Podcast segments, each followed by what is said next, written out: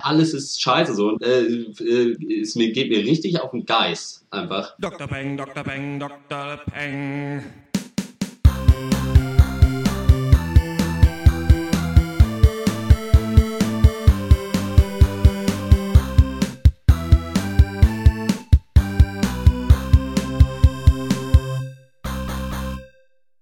Hallo und herzlich Also willkommen zum 17. Pencast von drpeng.de Pop und Geist. Heute reden wir über X-Men Days of Future Past, geben dann ein Serienupdate und reden überhaupt über Serien, die wir gucken und aufgehört haben zu gucken und auch über vergangene Serien aus dem Pencast. Und am Ende gibt es natürlich endlich den Film des Monats mal wieder. Und ähm, ich bin natürlich Dr. Schwarz und rede wie immer mit Dr. Eck, Hallo. Dr. Snips Hallo. und äh, Dr. Loco. Hallo. Und wir fangen an mit X-Men Days of Future Past, der auf Deutsch X-Men äh, Zukunft ist Vergangenheit heißt. Ähm, da hat sich echt jemand, glaube ich, äh, einen ziemlich schwierigen Job gehabt, da das äh, zu übersetzen.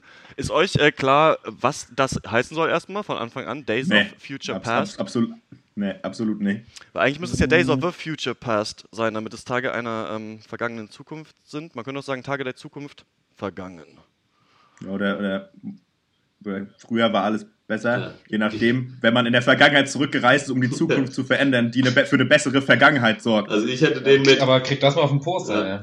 X, Ja, eben. X. Na, aber dann würde es wenigstens jeder verstehen. Also ich verstehe es absolut Tage einer zukünftigen Vergangenheit. Boom. X-Men, Ja, es waren bessere Zeiten, es waren einfachere Zeiten.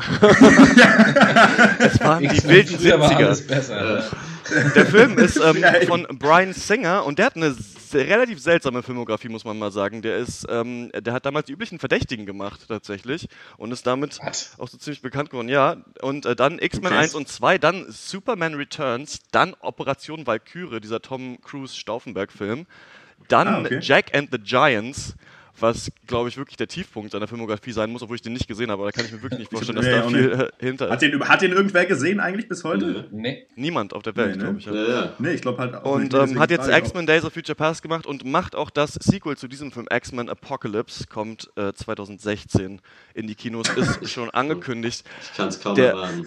Und wir haben dann äh, ein ziemliches Star-Aufgebot in dem Film an Schauspielern und das wird ja auch vielen bewusst sein, die die X-Men-Filme kennen. Aber Patrick Stewart, Ian McKellen, Michael Fassbender, James McAvoy, Ellen Page, Jennifer Lawrence, Hugh Jackman, Halle Berry und die Liste geht noch viel weiter. Also die haben sehr viele sehr bekannte Schauspieler da drin. Und ähm, der Film ist der siebte Film im X-Men-Universum, wenn ich richtig gezählt habe. Jo, und zwar gibt es stimmt. die drei X-Men-Filme, dann gibt es äh, Wolverine Origins, dann gibt es The Wolverine, heißt der, glaube ich. Jo. Und ähm, dann gibt es First Class, das war quasi ein Reboot der X-Men-Reihe und jetzt gibt es Days of Future Past. Und der Film, ich freue mich ja schon sehr auf die Diskussion, weil äh, Dr. Eck den richtig abhaten wird, aber was ich jetzt schon mal dazu sagen muss, ist, dass der Film was macht, was wir, glaube ich, fast noch nie in der, im Kino gesehen haben und das ist, dass es ähm, Auf ein gesamtes zwei- Franchise zu scheißen. genau. Äh, außer vielleicht äh, in, in Star Trek Treffen der Generationen, wo auch äh, Patrick Stewart mitspielt, wo sich quasi Ja, in einem richtig. Franchise ja zwei aufgebaute Zeitstränge, also quasi das Reboot und die originale Trilogie treffen in einem Film. Und es funktioniert laut den Machern und laut Brian Singer folgendermaßen. Der Film ist nämlich ein Sequel zu zwei Filmen. X-Men First Class war äh, der X-Men-Film von 2011 und da haben wir quasi gesehen, wie Professor X und Magneto diese Akademie gründen und wie überhaupt die X-Men geboren werden. Der andere Film, zu dem es ein Sequel ist, ist X-Men The Last Stand und das ist quasi die alte X-Men-Trilogie. Und wie das jetzt verbunden wird, ist so, dass wir uns in einer dystopischen Zukunft befinden, in der die Sentinels, das sind äh, riesige Kampfroboter, versuchen alle Mutanten auszurotten. Alle Mutanten? Nein, ein kleines Mutantendorf, ähm, das sich um Ellen Page geschart hat, die äh, Kitty Pride, was für ein beschissener Name, oder äh, Shadow Cat, was ein bisschen coolerer Name ist, heißt. Und ähm, sie hat quasi die Fähigkeit, jemanden in die Vergangenheit zu schicken. Und zwar Ja. so, Auf dass einmal. Durch Hand auflegen. Genau, sie legt quasi die Hand auf. Sie kann auch durch Wände gehen übrigens, aber das äh, sie hat noch so eine andere Fähigkeit, die damit nichts zu tun hat. Aber Ja, wenn sie sauer ist, wahrscheinlich geht sie die Wände hoch. zwei ist da besser als eine. Sie kann jemanden in sein altes Ich in die Vergangenheit schicken. Der kann die Zeit verändern und dann ist die, ist die Realität tatsächlich so verändert, wie der das gemacht hat. Er kann sich daran erinnern, alle anderen aber nicht. Und im Film wird das mit Wolverine gemacht. Und zwar wird der in die 70er geschickt, weil laut der Logik des Films es so ist, dass diese Kampfroboter erst gebaut werden konnten, als die Mutantin Mystique gefangen genommen wurde von äh, einer bösen Organisation, deren Kopf ähm, Peter Dinklage ist, den wir als der Tyrion aus, auf, aus, Game of Thrones kennen. Und quasi es dreht sich um dieses Event, ja, um den Punkt, an dem Mystique gefangen genommen worden ist und Wolverine soll versuchen, das zu verhindern und natürlich nicht alleine, sondern mit den alten X-Men aus der Vergangenheit. Und das äh, versuchen sie dann eben also das klingt ja nach einer, das klingt ja nach einer äh, spicy Mischung auf jeden das Fall. Das ist eine sehr, sehr, sehr wirre Geschichte, muss man sagen. Oder man muss quasi sehr viel akzeptieren in diesem Film und quasi abkaufen, damit man so on board ist mit der, mit der Story. Aber ähm, jetzt habe ich viel geredet. Sagt doch mal entweder eure Eindrücke oder oder redet über ein anderes Thema? Nee, sagen wir eure Eindrücke.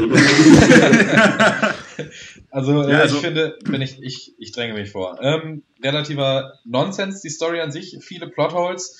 Und obwohl man zu einem gewissen Grad so unsinnige oder unlogische Elemente einfach erwartet und die natürlich auch akzeptiert, und das auch nicht so schlimm ist in, solch, in so einer Art Film, treibt es ja damit doch ziemlich auf die Spitze, finde ich. Und äh, was die Story meiner Meinung nach relativ schwach macht, ist, dass so an ziemlich allen kritischen Punkten es sich der Film einfach unglaublich leicht macht. Und dann musst du halt eine Erklärung hinnehmen, die vielleicht nicht wirklich viel Sinn macht. Andererseits muss ich sagen, wenn der Film geil war, fand ich ihn richtig geil. Also so manche Kampfszenen fand ich wirklich echt fett. Also ich äh, sag nur Magneto-Szenen. Magneto war irgendwie immer schon der coolste, äh, wie er mit einem kompletten Football-Stadion angeflogen kommt. Ja. Äh, die Slow-Mo-Szene im Pentagon und auch die allererste Kampfszene gegen die Sentinels fand ja. ich cool gemacht, wie die ihre äh, Fähigkeiten alle kombinieren mit Portalen und irgendwelchen Waffen und was auch immer. Äh, die Comic Release Szenen fand ich alle gut, allerdings äh, ist ein schlechtes Zeichen, wenn die besser sind als der eigentliche Film, vielleicht.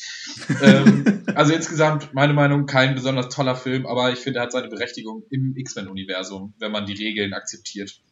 Ja, soweit. Mhm. Ähm, vielleicht bevor Dr. Eck mit seiner, weiß ich, seinen atomaren Sprengkopf auspackt, werde ich da noch ganz kurz schnell was sagen und mich dann verkrümeln äh, aus der Schneise der Verwüstung.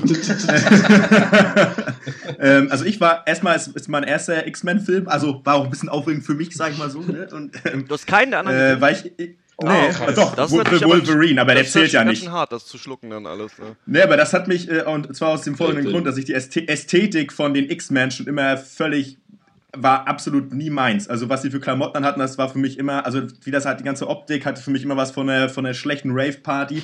ähm, hat mir einfach hat mir einfach nicht gefallen und wirklich einfach nur wegen dieser Oberflächlichkeiten habe ich mir gesagt, ne, ohne mich. Hab's ja jetzt trotzdem geguckt. Fand's auch ganz cool, auch wenn es mir genau so, also genau sich das alles bestätigt hat. Also meine ganzen Vorurteile haben sich bestätigt. Diese ersten 20 Minuten am Anfang äh, Kostüme, Pfui Teufel, sage ich da mal, als Hobby-Modezar. ähm, ja, ansonsten im Prinzip alles, was Dr. Snips gesagt hat. Bitte? Ist klar, dass es kein Kostümfilm ist, oder? Na, äh, ja, aber deswegen interessiert es mich ja auch nicht. Ansonsten äh, war es natürlich ein ganz cooler Superheldenfilm. Also im Prinzip möchte ich da mich jetzt, möchte, muss jetzt auch nicht wiederholen, was Dr. Snips gesagt hat, weil all das kann ich so unterschreiben.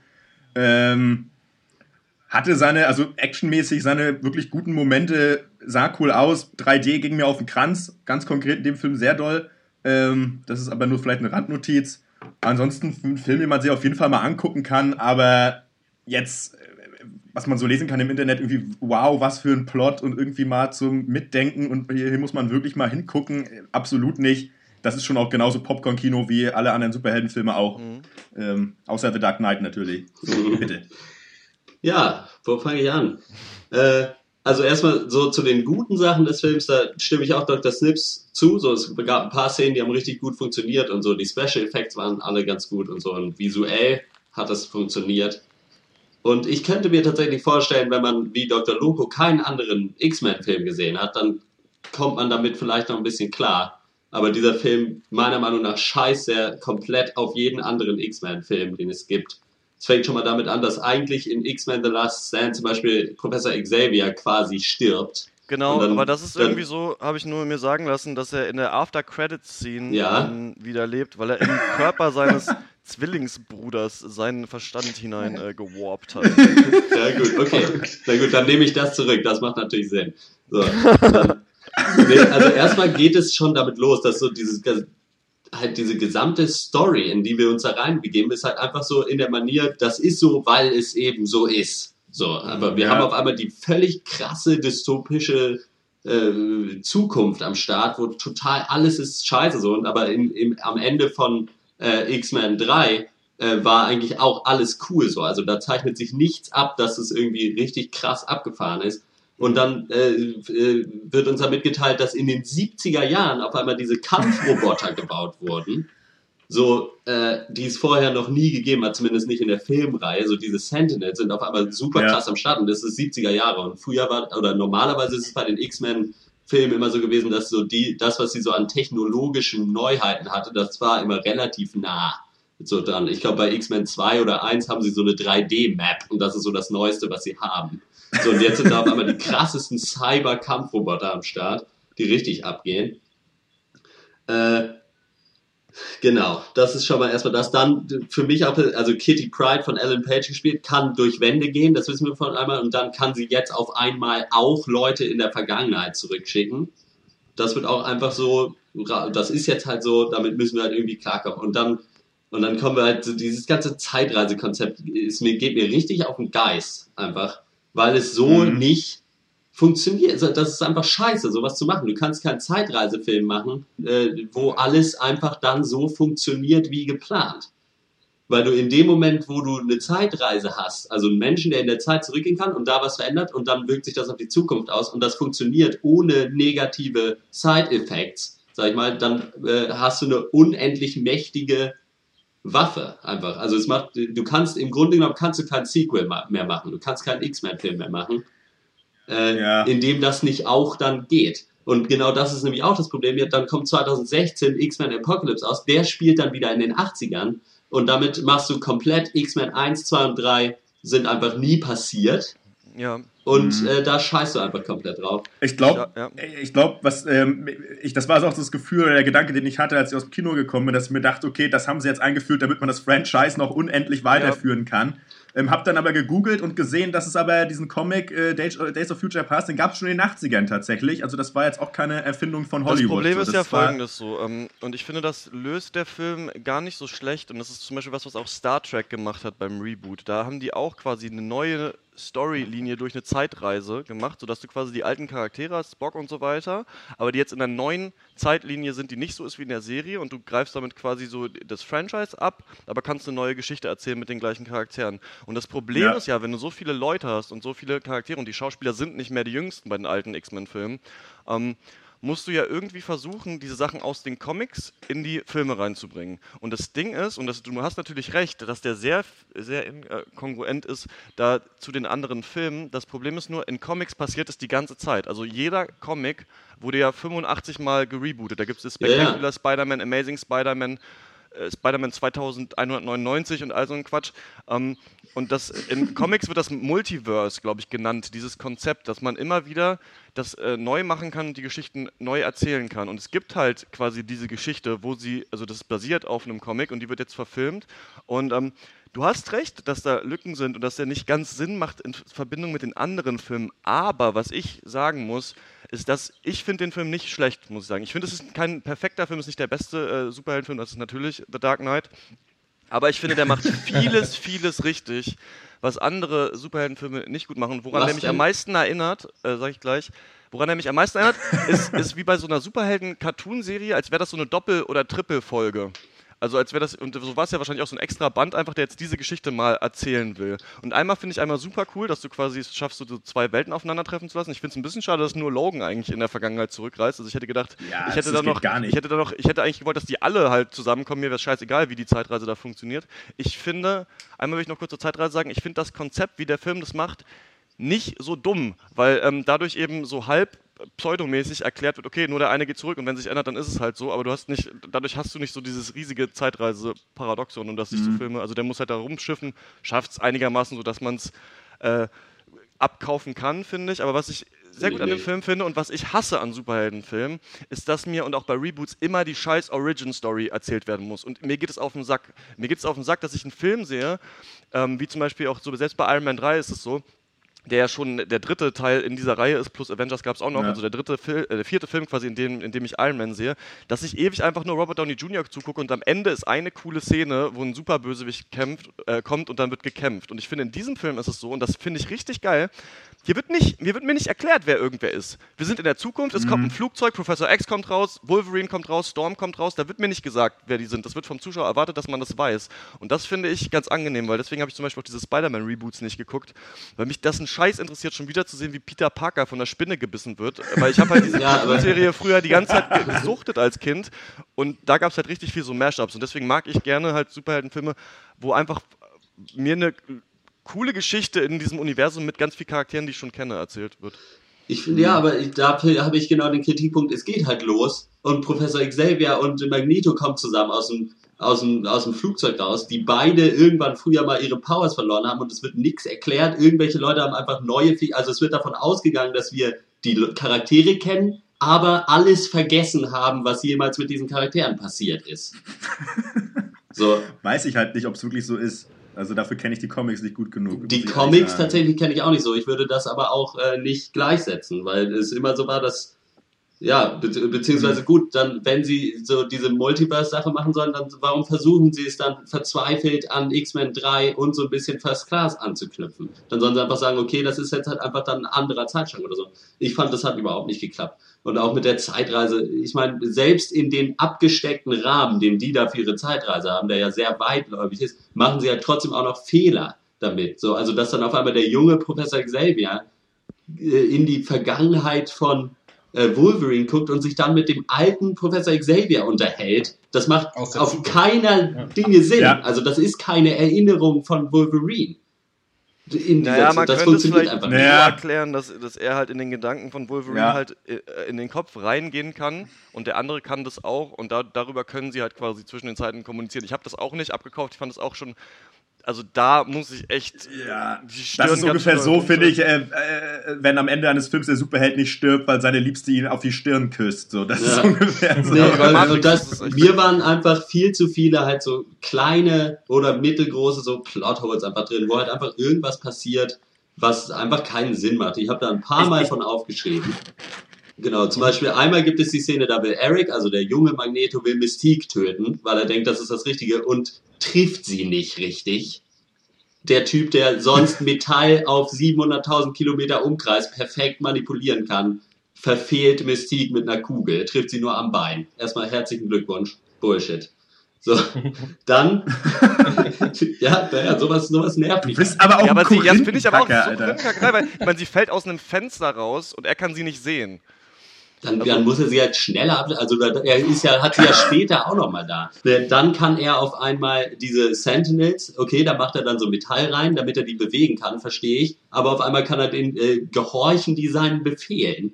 Und er Ja, sagt, nee, ist sowas, halt- ist, sowas muss man einfach dann lassen, finde ich. Also das ist doch scheiße. Das macht keinen Sinn. Ja, aber das, das sagen sich halt Filmemacher, das wäre halt cool und dann machen sie es halt. Ähm, da kann man sich dann drüber streiten, muss das sein? Ja, keine Ahnung. Und dann was auch noch halt so dazu ist, so die, was ich auch, was am Anfang und dann am Ende halt so ist, so dieses Ding, was ich ein Trope auf jeden Fall sagen würde, dass halt so man sieht, wie die äh, Leute halt auf den Sack kriegen und dann, ah, nee, war nur ein Traum, beziehungsweise eine andere Zukunft, hahaha. So, äh, sind doch wieder Ja. alle am Start, finde ich auch kacke, zumal endlich Storm stirbt, die, worauf ich seit dem ersten X-Men-Film warte. äh, und dann ist sie auch wieder am Also Start. alle- Dann ist auf einmal Jean Grey wieder am Start, der einzige Stufe 5 Mutant, den es gibt, das hat ja auch dann wieder. Der Mann mit den Tabasco-Augen macht seinen Comeback. Also was soll das?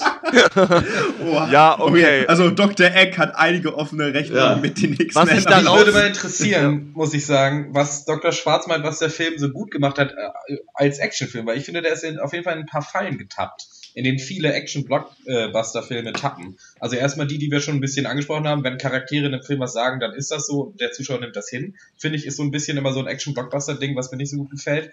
Dann finde ich wieder extrem, extrem langer Mittelteil. Ja. Oder? Ja. Würde dem, mir da nicht zustimmen, wieder so richtig Ja. viele belanglose Szenen. Und da, wo wir hier gerade auch schon geredet haben, wie ich es genannt habe, den 15-minütigen Kurzfilm, wie Professor Xavier seine Hoffnung zurückerlangt, ja, indem Ja, er in der das- Zukunft das nach vorne so- reist. Das fand ich halt auch echt so, das ist so ein typisches Action-Blockbuster-Ding. Wir machen halt, bevor es zum finalen Showdown kommt, hauen wir euch noch eine, eine Kelle Grütze um die Ohren.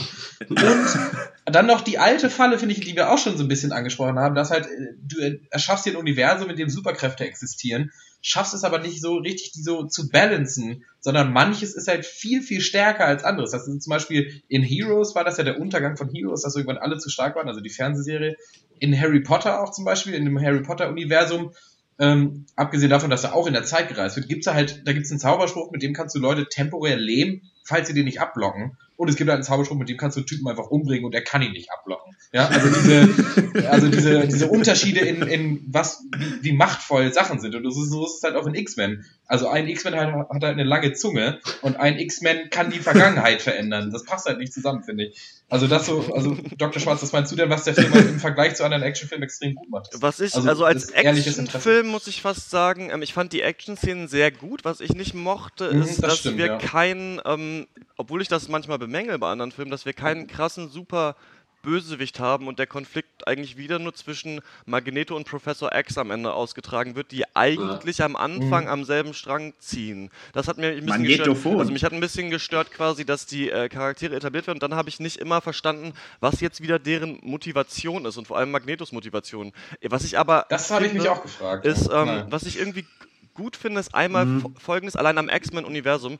Ich finde, dass das X-Men-Universum Superheldenkräfte und Superhelden eigentlich am sinnigsten in der Realwelt verortet. Das sind nämlich Menschen, die werden mit speziellen Fähigkeiten geboren und die Welt reagiert auf diese Menschen quasi und das schafft dadurch ja. auch immer so ein bisschen so eine Aussage zu treffen, vielleicht über Fremdenfeindlichkeit oder ähm, Menschen. Ja, du hast noch diesen Social Commentary genau, so einen sozialen da irgendwie so ein Kommentar bisschen, ne? schafft irgendwie X-Men äh, zu bringen. Und ich finde, bei anderen Filmen ist es immer so, okay, gibt es halt einen, irgendwie Spider-Man, der ist krass und dann muss es halt einen anderen geben, der super heftig ist und die kloppen sich dann. Und, aber irgendwie scheint, ja. scheint die Welt davon nicht so richtig betroffen zu sein. Das finde ich bei X-Men cool. Ja. Und was ja. ich halt finde, was der Film nicht als Actionfilm cool macht, aber ich mag irgendwie, dass wir da so viele Charaktere haben. Ich finde, die Leute spielen ihre Charaktere mit der nötigen Schwere und Ernsthaftigkeit, muss ich sagen. Also ich finde, das ja. sind alles gute Schauspieler und ich mag auch super gerne den Konflikt zwischen Professor X und Magneto. Ich finde, das ist irgendwie eine coole Sache und ich finde diese cheesy Szene zum Beispiel, die war echt scheiße ähm, und halt, halt, halt, halt auf eine Art schlecht gemacht und sah zu kitschig aus. Aber ich mochte das eigentlich, dass, dass, dass quasi Professor X ja diese ganzen Stimmen hört und daran so ein bisschen zugrunde geht, an, an, an dieser Superkraft und das quasi das Reinlassen, also die Akzeptanz ja. des Leids von anderen Menschen dass, dass, dass du dadurch erst als Charakter selber wachsen kannst, dass gleichzeitig Magneto halt immer ähm, behandelt ja. wird wie ein Mensch irgendwie dritter Klasse und deswegen sagt, wir müssen jetzt das Ruder rumreißen, denn die Menschen werden uns sonst umbringen. Ich finde, dass X-Men so starke Motive hat, starke Persönlichkeiten, die haben alle so einen Plan, die haben alle so ihr eigenes Päckchen zu tragen von früher. Wolverine, an dem wurde mal experimentiert, irgendwie an Mystik auch. Es gibt so eine, zwischen irgendwie Iceman und Anna Paquin, die, äh, äh, gibt es so eine Liebesgeschichte, aber sie, äh, sie kann niemanden anfassen, irgendwie ohne ihn umzubringen und sowas. Und ich finde irgendwie, ich mag das gerne, wenn mir bei Superheldenfilmen cool. einmal viele Helden gegeben werden und ich irgendwie die ganze Zeit was zu sehen habe und geil, der kann irgendwie das und der kann die Zeit verlangsamen und der hat irgendwie coole Klingen und jetzt wird das Wetter irgendwie kaputt gemacht. Und, weil, also so, das finde ich irgendwie geil, da bin ich, bin ich drin. Ich finde, der Film hat aber trotzdem so zu wenig Action. Also ich fand, der war genau wie du sagst im Mittelteil ja irgendwie ein bisschen zu lang und diese ganzen Plotholes, also ich verstehe das, was Dr. Egg sagt, auf jeden Fall. Ich fand aber, ich habe da irgendwie so viel dann doch irgendwie gezeigt bekommen, dass mich die nicht so rausgerissen haben, wie zum Beispiel bei The Dark Knight Rises. Ähm, ist ganz, ich weiß nicht, woran es liegt. Ich bin eigentlich auch der Verfechter davon, dass die, dass die Story richtig gut durchdacht sein muss und Plotholes super nerven. Aber bei dem Film ja, konnte ich irgendwie vieles akzeptieren und ich mochte halt nicht so richtig, dass am Ende irgendwie, ja, dann durch so eine ethische Entscheidung auf eine Art halt eben alles äh, gut wird. Eine einzige Sache, die ich kurz auf jeden Fall ansprechen möchte, ist ein Problem, das der Film nicht bespricht, aber ich super interessant finde, ist, und das ist jetzt wirklich ein Spoiler des Endes, also hier muss ich auch nochmal markieren, ja. am Ende ist ja alles gut. Ne? Ja.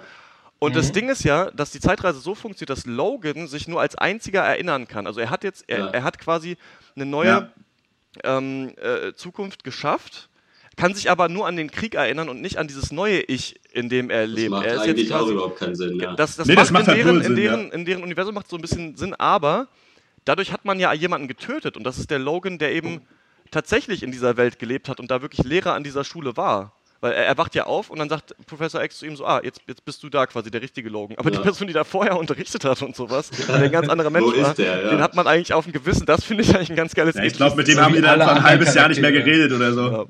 Ja, da, aber das meinte ich halt auch so ein bisschen, einfach- dass, du, ja. dass wenn du halt eine Zeitreise in deiner Geschichte hast, das ist halt einfach an sich schon mal äh, zu 99% paradox. Und das wird in diesem Film halt einfach, ja, äh, nicht irgendwie angesprochen. Und so ist es, das, das ist dann halt einfach so. Und ja, Okay. so, dass er sich nicht mehr daran erinnert, bis er da äh, ins Bett gegangen ist und dann auf einmal aufwacht, aber jetzt der Zukunfts-, Vergangenheit, Zukunfts-Wolverine ist. So, das, ja. ist das nicht der Filmtitel? Ja, Ich muss sagen, also ich würde gleich mal zu. Also ich möchte aber auch noch mal jetzt mal ganz kurz Ja, mal wieder auch noch mal was ja. sagen, bevor ihr jetzt euch sonst wo verzettelt. Genau, ich bin- ich hab, oder oder mach, sag du es zu Ende, ich habe noch ein Plus. Und dann bin ich, Ich wollte nur sagen, was der Film schon, ich hätte noch mehr Action gebraucht, aber was der schon irgendwie geschafft hat, ist was, was ich halt oft be- bemängel bei so Sachen wie Godzilla oder sowas. Ich weiß auch nicht. Also ich war diesmal irgendwie Also jetzt warst drin du und habe gerade weg viele coole nochmal? Charaktere und Sachen gezeigt bekommen, die ich irgendwie alle mochte. Ich fand die Leute alle cool und irgendwie, ich hatte da so ein gutes Kinoerlebnis und das fand ich irgendwie cool. Und das müssen irgendwie Superheldenfilme machen, finde ich. Und das kann dann auch überkandiert Ja. und dumm sein bei dieser Art von, von Film und deswegen fand ich den gut. Ja. Ja, ganz kurz. Ähm, was du ja gesagt hattest, du findest, dass die Charaktere und die Schauspieler das gut, ähm, das gut hingekriegt haben, auch so dieses individuelle Leid oder dieses Päckchen, was ihr damit sich rumschleppt, ähm, auch aufzuzeigen. Und das finde ich halt auch. Und gerade für mich, manch einer sagt vielleicht, dass er es nicht so nachempfinden kann. Ich finde aber gerade diese Liebesbeziehung zwischen äh, Professor Xavier und halt äh, Raven, finde ich, haben sie, oder Mystique haben sie eigentlich auch ganz gut dargestellt und aufgegriffen und ich konnte das sogar ein bisschen irgendwie mitfühlen. Also mir war das nicht egal. Es gibt Actionfilme, Superheldenfilme, wo mir die Beziehung des Helden oder eines Helden zu einer Frau halt völlig Banane ist und tendenziell eher auf den Kranz geht. War aber da nicht so. Fiel mir einfach auf. Wollte ich noch Also- kurz gesagt haben. Für mich ein Plus, an was Tiefe Ich angeht. finde, also ich würde das auf jeden Fall auch dem. Jetzt höre ich mich doppelt. Ja, richtig auch. Geht, müsste wieder gehen. Also, ja. Äh, ich würde das auf jeden Fall so diesem X-Men-Universum auch zuschreiben, so, aber ich finde, gerade das hat der Film auch nicht so gut geschafft, finde ich. Also, aber mir, mir ist auch James McAvoy als der junge Professor Xavier ein bisschen auf den Sack gegangen, teilweise, weil er mir dann doch ein bisschen zu weinerlich irgendwie rüberkam. Habe ich ihm nicht ganz abgekauft, aber das, da würde ich euch zu, schon zustimmen. Ich habe so als abschließenden Punkt noch geschrieben, so wenn man schon einen Film macht, wo man die Zukunft quasi verändert und alles neu schreibt, dann doch bitte innovativer als alles Schlechte, was je passiert ist, ist doch nicht passiert. So. Da, Ja, ich meine, okay. da hat, damit hat man die Möglichkeit, wenn man sagt, okay, wir machen die Zukunft komplett neu, was wirklich Interessantes, Cooles, Neues irgendwie in dieses Franchise zu machen. Und was, zu was sie sich entschieden haben, ist, alle Leute, die jemals gestorben sind, die Guten, sind wieder am Start und irgendwie Friede, Freude, Eier gucken. Und das finde ich zu wenig einfach. Okay. Alles klar, dann wollen wir zur Bewertungsrunde ähm, übergehen. Ja, Sehr gern. 7 von 10. 6,5 von 10. Oha. 6,5 von mir. mhm. Also von mir gibt es Von- im Rahmen von IMDb-Punkten äh, eine 5 von 10. okay. Von mir gibt's sieben. Und aber auch nur sieben wegen der äh, Footballstadion-Szene, in äh, der Magneto landet und ich mir dachte, krass, Die- du die Nerd. machen wir mit geil. einem dusseligen Cape hinter dem Platzwart gelandet. Schon stark. Äh, herrliche Nee, Szene, Punkte. fand ich. Sieben Ja. Punkte von mir, war super. Alles klar, dann würde ich sagen. Und zwar, Dr. Loco, du wolltest, ähm, Auf jeden Fall. du wolltest mal, ähm, also wir hatten uns überlegt, weil diese Woche jetzt keine g- große neue Serie, die wir unendlich interessant fanden, rausgekommen ist, über die wir sprechen wollten, wollten wir mal so ein Update geben. Einmal, was mit Serien ist, die wir schon im Pencast besprochen haben und ähm, was auch äh, so bei uns Serien für uns bedeuten und welche wir gesehen haben und welche wir vor allem ähm, nicht weitergeguckt haben. Und Dr. Loco, du wolltest mal ein Update bringen, dass Penny Dreadful Ja. doch eine ganz tolle Serie ist. Also ganz toll, äh, gut, weiß ich nicht. Ich habe auf jeden Fall, hab mir auf jeden Fall jetzt ähm, die zweite und dritte Folge dann äh, angeguckt. Also ich fing erst mal mit der zweiten an. Ne? Irgendwie des Nachts wollte eigentlich schon pennen und irgendwie war es dann aber doch so spannend und irgendwie äh, fesselnd, dass ich dann auch gleich die dritte noch hinterher geguckt habe. Und ähm, es hat auf jeden Fall ähm, es geschafft, sag ich mal, sich in seinem eigenen Genre zu bestätigen als ähm, äh, eine Horrorserie mit ein bisschen Drama und ein bisschen Action, aber vor allem eher, also eigentlich viel weniger Action als äh, tatsächlich Horror und wirklich Gruselmomente und Schreckmomente. Also ich war auf jeden Fall an den Bildschirm gefesselt und war po richtig positiv überrascht. Ich meine, George Hartnett glänzt nach wie vor nicht, das liegt wahrscheinlich an seiner Rolle, Ja. aber ansonsten coole Serie und ich werde sie auf jeden Fall weitergucken. Also möchte ich ein bisschen meine Meinung äh, revidieren von dem äh, Podcast, den wir da vor ein paar Wochen gemacht haben. Äh, cool. gute Serie. Kann man eigentlich sich, kann man auch empfehlen, kann man sich echt angucken. Welche Serie? Also und ich muss auch sagen, Ja? ja, Was musst du man sollte die ersten drei Folgen zusammengeguckt haben, weil jetzt ist quasi das Team vollständig und jetzt ist es konkret, okay, jetzt geht's los. Sollte man schon Okay, gucken. cool. Welche Serien, die wir in den Pankers besprochen haben, habt ihr denn weitergeguckt? Also es gab Halt and Catch Fire, es gab Turn, äh, Louis, aber das, das war ja natürlich schon Ja. äh, später in der Folge, The Years of Living Dangerously. Mhm. Äh, welche haben euch dann so am Ball gehalten? Fargo? Ja, Fargo ist die einzige Serie von allen, die ich regelmäßig jede Woche, sobald sie rausgekommen ist, weitergeguckt Ja, habe. Ich finde die Dito. Serie weiterhin genial, auch wenn sie ähm, im, in der Mitte, so Folge 4, 5, ja, ein bisschen schwächer geworden ist, weil sie einfach die Story zu breit getreten haben und zu wenig neue Sachen passiert sind. Aber dann so zum, ja, so Mid-Season-Finale g- ging dann wieder, war dann wieder ordentlich die Kacke am Dampfen. gut was los. Und ja. mittlerweile hat die richtig angezogen und äh, ist also super zu gucken. Von, Ja. Ich muss tatsächlich sagen, Halt and Catch Fire hätte ich weitergeguckt, ist aber glaube ich noch nicht mal die, oder kommt heute die erste Folge erst regulär raus. Genau, ja. Also kann man noch gar nicht weitergeguckt haben, werde ich aber machen. Werde ich auch mal. Jeder, Und jeder der es behauptet, lügt. Und ähm, von allen anderen Serien, also Turn, Penny Dreadful, Years of Living Dangerously, äh, Short Poppies The Island, habe ich keine, also habe ich nicht weitergeguckt. Fand ich auch Oh, Short, Short Poppies alles habe ich. von Äh, unwichtig bis beschissen, also diese Serien auf jeden Fall. ja.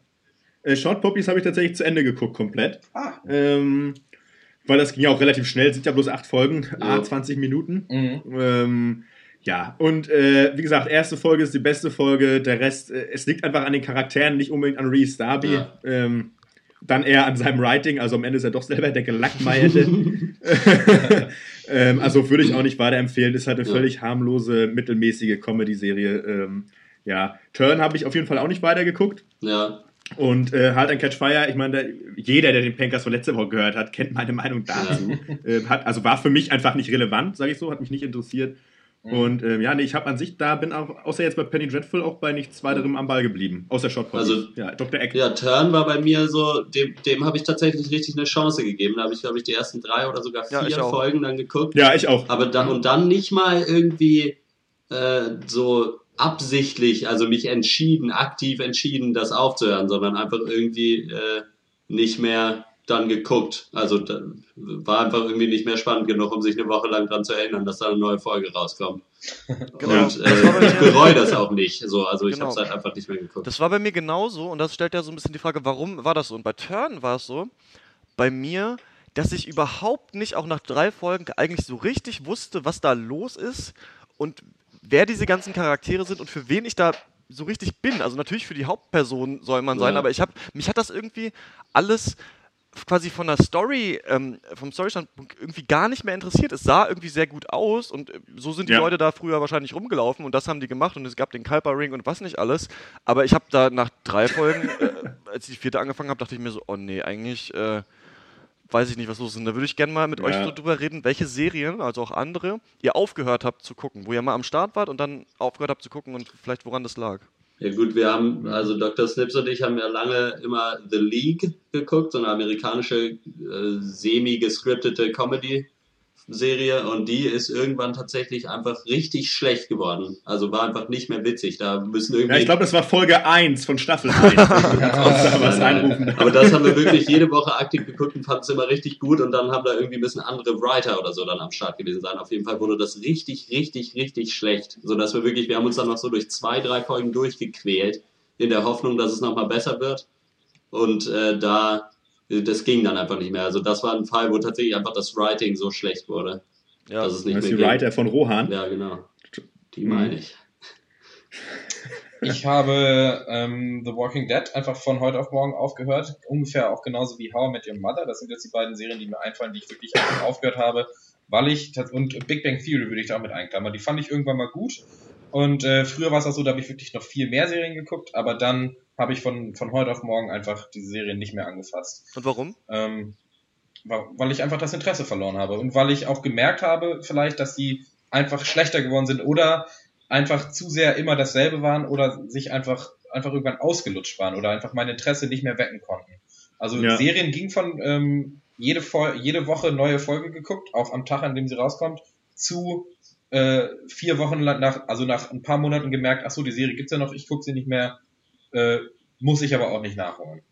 Äh, mhm. House, of, House of Cards, die Kevin Spacey-Serie, habe ich die erste, die erste Staffel an einem Wochenende durchgeguckt. Also zehn Stunden innerhalb von 48 Stunden vielleicht. Ähm, und von der zweiten Staffel habe ich die erste Folge gesehen und sie dann nie wieder weitergeguckt, weil es mich einfach nicht mehr interessiert hat. Und ich, obwohl ich äh, von diversen Quellen gehört habe, dass es immer noch eine extrem gute Serie sein soll. Ich ja. kann es auch nicht äh, rational erklären, aber es interessiert mich einfach nicht mehr. Und das finde ich auch schade, weil ich auch Kevin Spacey Fanboy bin. Aber naja. Aber äh, dann ähm, darf ich dann weitermachen, ganz kurz, Gerne, weil dann möchte ja. ich das auch kurz aufgreifen, was du äh, oder die, was zu diesem Phänomen sagen, das du da mhm. beschreibst, ähm, dass man teilweise Serien nicht weiter guckt, die aber eigentlich super sind und auch ein gutes Niveau haben. Ähm, also ich habe ja auf jeden Fall auch aufgehört, genauso wie wahrscheinlich ein, also du auf jeden Fall, Dr. Snips, äh, mit The Walking Dead auch spontan in der letzten Staffel und aber auch mhm. ohne irgendwie dem eine Träne nachzuweinen. Ja. Ähm, obwohl ich natürlich froh war, dass der Governor endlich gestorben ist. ähm, des Weiteren, und, und, da kommen wir jetzt zu dem, ja, weiß ich nicht, wenn man jetzt gerade damit anfängt, das zu gucken, gut, bitte. Ähm, auf jeden Fall Boardwalk Empire und Madman, was auf jeden Fall beides zwei eigentlich so High-Profile-Serien sind, ähm, auf HBO und AMC, glaube ich, jeweils. Äh, die habe ich aber einfach auch irgendwann aufgehört zu gucken und ähm, das ist so ein bisschen genauso. House of Cards habe ich auch die erste Staffel geguckt und ähm, ich hatte bei dieser Serie einfach das Gefühl, ich habe jetzt alles gesehen. Ihr könnt jetzt über 50 Staffeln natürlich noch mehr Drama erzeugen, noch mehr Storylines euch ausdenken und irgendwelche neuen Probleme und Konflikte schaffen. Aber irgendwie hatte ich, habe ich trotzdem bei den Serien das Gefühl, ich habe das alles gesehen, ich habe es verstanden irgendwie. Ähm, brauche ich nicht mehr. Und deswegen habe ich da einfach irgendwann aufgehört. Das hat aber nichts mit der Qualität der Serie zu tun, es war dann einfach weg. Das ist ein guter ähm, Punkt. Dieses Gefühl, ich habe alles gesehen, was ich sehen muss, ich habe abgeschlossen mit diesem Universum und ich ja, genau. gehe jetzt auf was Neues. Ich habe Bock auf was Neues. Genau, das ist das vielleicht bei mir auch der Grund, ja.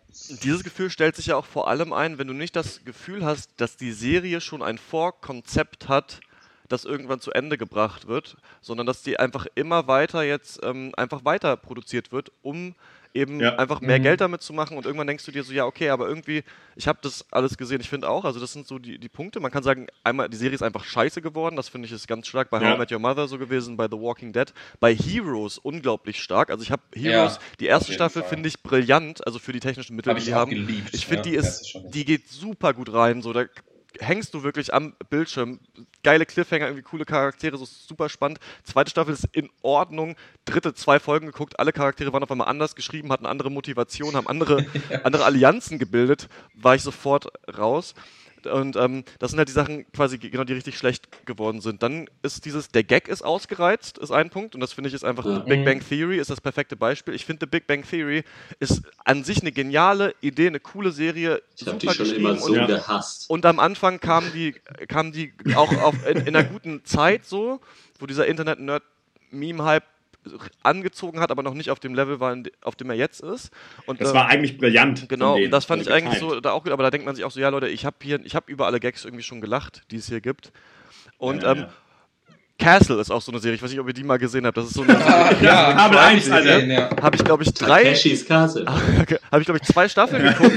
Aber das ist auch wirklich nur so, und das gibt es auch so, diese Junkfood-Serien. Du bist irgendwie so dran, ja, du kennst die Charaktere, ja. guckst weiter, aber denkst dir irgendwann, ey, was mache ich hier eigentlich? Hier kriege ich ja irgendwie gar nichts erzählt. Und das haben ganz viele Serien, dass du dir eigentlich am Ende so denkst, was, was ist denn hier los? Auch eine von mir geliebte Serie, Adventure Time, ähm, finde ich ist wirklich eine brillante Serie, so eine Cartoon-Serie irgendwie für Erwachsene, aber auch für Kinder, die super geil geschrieben ist, aber auch irgendwann halt der Gag vorbei. Und aber eine Sache noch, die habe ich, äh, sind Füller-Episoden. Ich glaube, das ist was, was es in Animes gibt. Ich habe äh, lange One Piece geguckt und da haben die aber zwischen den guten Story-Strängen halt immer irgendwelche Füller-Episoden. Dann dachte ich mir so, okay, Leute, ich bin raus. Außerdem gibt es davon 600 Folgen. Bitte ja, nicht. Das ist, es ist vollkommen äh, unnötig. Und deswegen ist es eben gut, wenn du halt kurze Sachen hast, wie zum Beispiel True Detective, Serie, die dieses Jahr rausgekommen ist, die ja. meiner Meinung nach wirklich brillant ist und es auch eigentlich in meine Top 3 der Serien schafft, wenn wir da mal äh, gleich äh, drüber reden können. Lass da mal hinkommen. Genau, weil, wir, weil ich da eben, eine, ich glaube, die, die, hat acht Folgen, ist eine abgeschlossene Geschichte und da bin ich irgendwie dann mit an Bord, weil ich weiß, okay, hier hat sich jemand wirklich Gedanken gemacht und ist auch auf eine Art unter Zeitdruck mir diese Geschichte so gut es geht erzählen zu müssen. Und das finde ich haben halt ja. viele andere Serien nicht. Was sind denn eure so die besten Serien für euch? Also ich kann, ich kann und muss die aufteilen in Comedy und Nicht-Comedy. Ähm, weil ich, also ich gucke so ziemlich jede amerikanische Comedy-Serie, die so ein bisschen abseits des Mainstream liegt. Also ich bin da so ein bisschen der Hipster. Ähm, da sind meine Lieblingsserien auf jeden Fall äh, Party Down vom Stars ja. Network. Äh, ist ja. meine absolute Lieblingsserie aller Zeiten, was Comedy angeht. Also wirklich mit Abstand. Gibt es auch nur zwei Staffeln von 20 Folgen. So, ähm, kommt eine dritte Ende des Jahres. Hospital ist eine 15-Minuten-Serie, also ohne Werbung 11 Minuten pro Folge. Und äh, dann noch It's Always Sunny in Philadelphia von FX ähm, wäre meine dritte Lieblings-Comedy-Serie. Die ist zwar mittlerweile, gibt es da neun Staffeln von und es wird auch noch mindestens drei weitere geben, aber äh, die finde ich immer noch geil. Also da habe ich auf jeden Fall nicht das Interesse verloren und da hatte ich auch nicht das Gefühl, dass äh, alles ausgelutscht ist. Und von ernsten Serien ist meine Lieblingsserie Justified mit äh, Timothy Oliphant. So ein, äh, so ein gritty Südstaaten-Drama, äh, Detective-Scheiß, äh, finde ich richtig geil.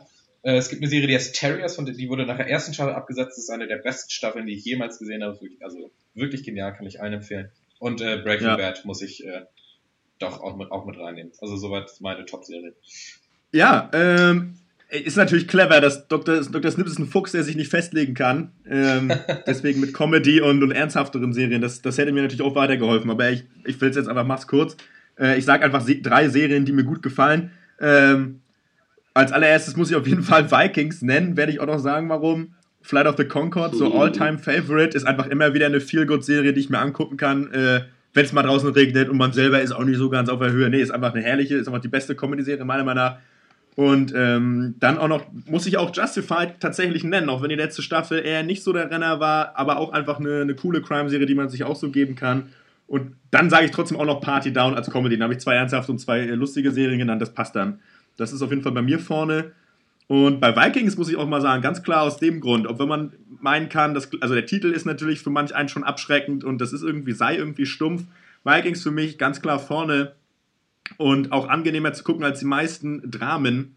Seriendramen, äh, einfach weil der Protagonist so meine, meines Erachtens nach so mit der intelligenteste, die intelligenteste Figur innerhalb einer Serie ist, die ich bis jetzt kennengelernt habe und das macht es für mich sehr angenehm zu gucken. Und einfach, ich glaube, weil diese Figur auch einfach intelligenter ist als alle anderen Figuren aus anderen Serien, ist das Pacing auch angenehmer, weil man einfach nicht sich zwei Folgen damit beschäftigt, irgendwelchen Quatsch auszuklamüsern, sondern es werden einfach, wofür manche Serien vier Folgen brauchen, dafür braucht Vikings halt eine. Und ja. das ist einfach angenehm. Es hat ein gutes Pacing, du bist immer unterhalten, du hast keine Folge, wo du sagst, nee, das war jetzt ein Füller, gibt's bei Vikings nicht. Es ist einfach hammer cool und ähm, macht einfach immer Spaß zu gucken. Ich bin mal gut zu unterhalten. ja. ja. Da äh, kann ich nahtlos äh, anfügen. Auf jeden Fall, Vikings ist bei mir nämlich auch mit auf der Liste. Auf jeden Fall. Und dann so beste Comedy-Show würde ich vielleicht äh, tatsächlich einfach was, eine Mischung aus euren beiden. Also ich finde Party Down ist schon richtig geil, Flight of the Concords ist auch richtig geil, aber auf eine andere Art und Weise. So einfach nur von Witzigkeit her würde ich auf jeden Fall eher Party Down sagen auch. Und was ja. natürlich bei mir absolut nicht fehlen kann, weil ich es früher wahnsinnig viel geguckt habe, immer noch ab und zu gucke und meiner Meinung nach eine der besten Serien ever überhaupt ist, ist natürlich Gargoyles. Jeder, der mich kennt, weiß das. Das ist einfach nice. herrlich, herrlich geil und gut. Und man kann sich immer noch Hammer angucken. Und äh, ja, das ist vielleicht sogar Absolut. meine Lieblingsserie of all time, würde ich mal sagen. Ja. Okay, äh, bei mir ähm, sind äh, folgende Serien äh, sehr gut, und zwar Cowboy Bebop, That 70 Show und True Detective. Uh. Und meine absolute Lieblingsserie ist, Scheiße, ist ja, Cowboy Bebop. Sing mein Song. Ähm, ja, genau.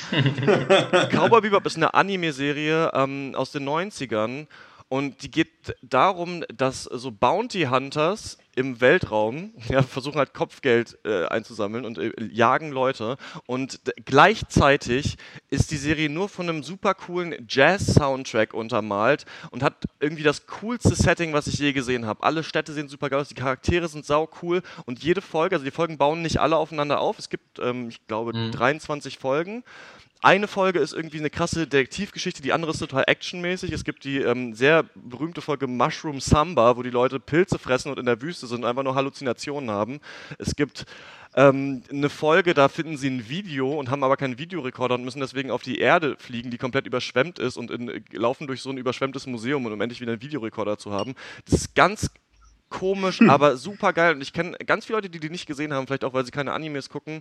Seitdem ich die Serie gesehen habe, suche ich immer noch nach irgendwas, das so ist wie Cowboy Bebop. Es gibt für mich nichts. Also ich habe hab noch nie, ich, nicht. nichts gesehen, was noch so ist. Das ist vom Style von den Dialogen, von den Charakteren wirklich unglaublich und äh, wird von mir super abgehypt. That 70 Show ist bei mir auf dem ähm, zweiten Platz, weil ich, ich kann immer gar nicht. Classic ich kann irgendwie immer gar nicht, also es hat mich an Serien rangeführt und auch an Serien auf Englisch gucken. Das ist die erste Serie, ja. die ich auf Englisch mir angeguckt habe. Ich mochte das schon immer auf Super RTL auf Deutsch und habe dann halt da, damals noch, bevor man noch viel streamen konnte, halt dann irgendwann mal die Folgen halt auf Englisch geguckt und hat mich auch, hat auch meinen englischen Sprachschatz total erweitert, vor allem Ja. halt so Colloquial English, was ich damals halt nicht, nicht so richtig wusste, wie, wie die Leute halt wirklich Englisch miteinander reden, obwohl die natürlich in den 70er Jahren da, da sind und nicht heutzutage. Aber ich finde, die Serie schafft vieles perfekt, obwohl man gar nicht immer sagen kann, was das Ja. Geilste ist, weil in 200 Folgen passiert immer das Gleiche. Die sitzen immer bei sich, so Jugendliche, junge Erwachsene in den 70ern, sitzen im Keller und beleidigen sich gegenseitig, machen dumme Witze.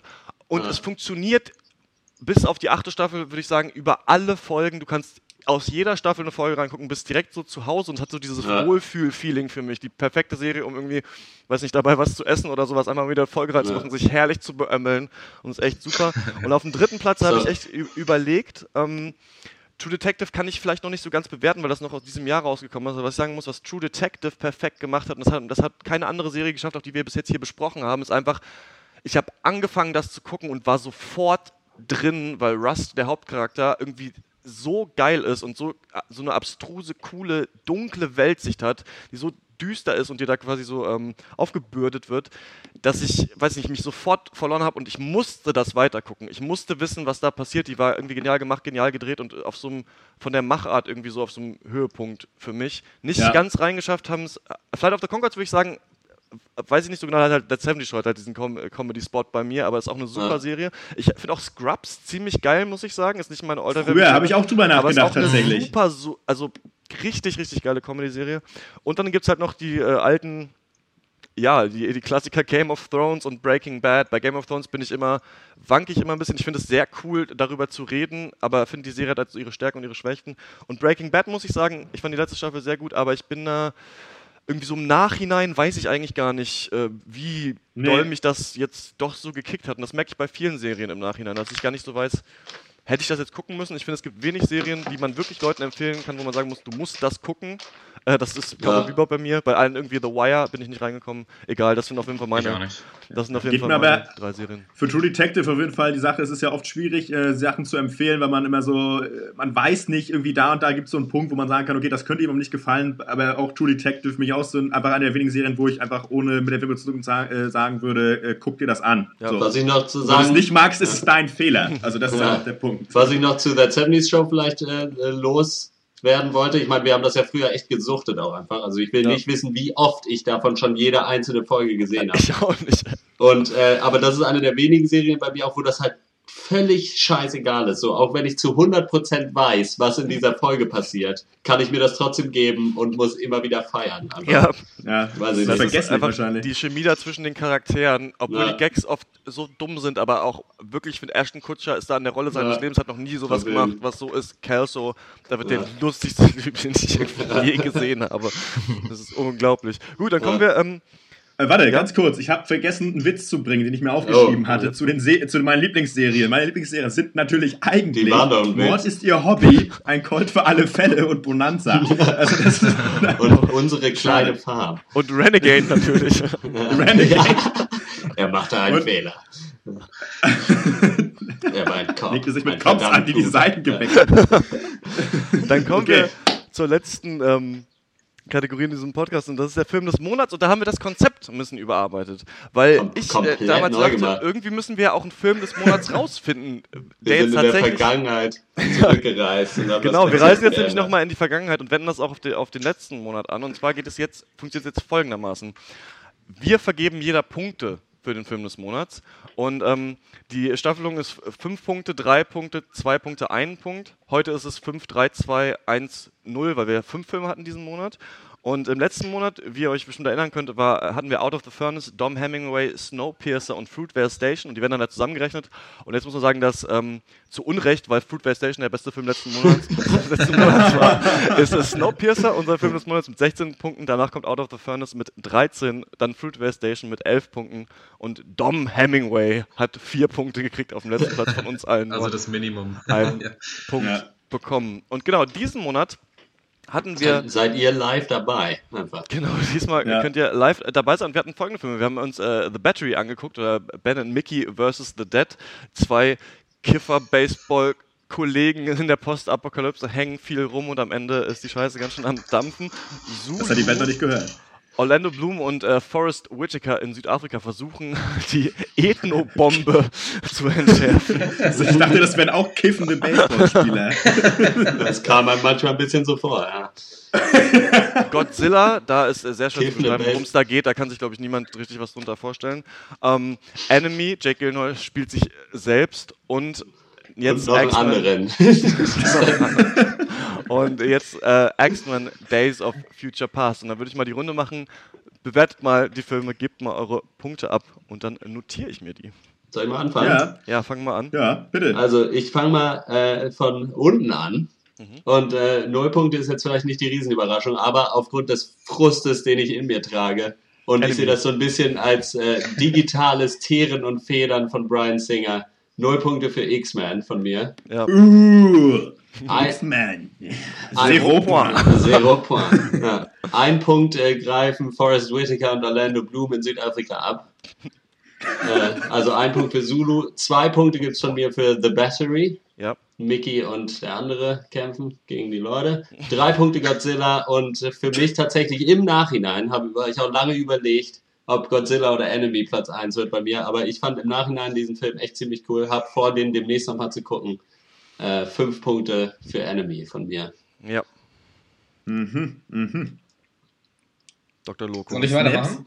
Ja, Oder bitte. Dr. Okay. Ähm, für mich auf dem letzten Platz Zulu mit null Punkten. Mhm. Danach kommen die, unsere beiden Hollywood-Blockbuster X-Men und Godzilla, die für mich relativ auf einer Stufe stehen. Aber ich gebe X-Men einen Punkt und Godzilla zwei, weil ich glaube ich bei Godzilla mehr Spaß im Kino hatte. Was Ähm, hast du denn gemacht? Godzilla. drei Punkte gibt's für mich für Enemy, weil ich den einfach super interessant fand, aber nicht das Bedürfnis habe, ihn nochmal zu gucken. Und mein, mein persönlicher Film des Monats ist The Battery, weil ich den einfach mit Abstand am meisten genossen habe von all diesen Filmen. Ich fand den richtig cool, von vorne bis hinten. Und da fünf Punkte für The Battery. Okay. Dr. Mhm. Loco. Fünf Punkte für mich, äh, null Punkte für Zulu. Ja. Ich mach's, mach's schmerzlos. The Battery, äh, auch wenn Independent und Lo-Fi und keine Kohle, für mich am Ende doch, aber belanglos irgendwie. Ein Punkt. Äh, Enemy, Dra äh, Drö, Point. Moment, jetzt bin ich einen vergessen. X-Men 2, Ja. Enemy 3, Godzilla, äh, für mich der Gewinner, auch wenn es Popcorn-Kino ist, was einfach Effekthascherei betreibt, zwei Stunden lang. Ähm, ja, einfach äh, trotzdem am meisten Punkte von mir diesen Monat. Fertig, aus Ende. Enemy trotzdem guter Film. Ja. Bei mir äh, gibt es null Punkte, auch für Zulu. Wirklich äh, ganz äh, schrecklicher Film. Dann ein Punkt für Godzilla, den ich äh, ja wirklich nicht empfehlen kann. Ich habe mich echt äh, unendlich gelangweilt im Kino, als ich den gesehen habe. Ähm, zwei- weil du keine. weißt du, Digga, du, du buddelst seit 30 Jahren, hast nicht einmal Fossilien gesehen. Deine Meinung. Zwei Punkte äh, gibt es bei mir für The Battery. Mochte ich gerne. Ich finde, da steht natürlich immer dieses Ding drüber, dass der nur 6000 Dollar gekostet hat. Deswegen kriegt er so Benefit of the Doubt irgendwie. Das ist so ein bisschen der Liebling trotzdem, finde ich. Also, es ist trotzdem ein super Film auf jeden Fall angucken. Drei tatsächlich für ähm, Days of Future Past.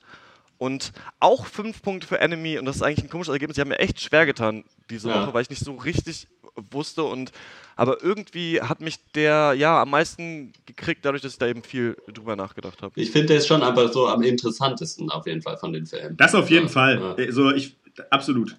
Äh, Für mich ist es auch so schwierig, da die Spitzenpunkte zu vergeben, ähm, weil auf eine Weise, finde ich, ist natürlich Enemy der bessere Film.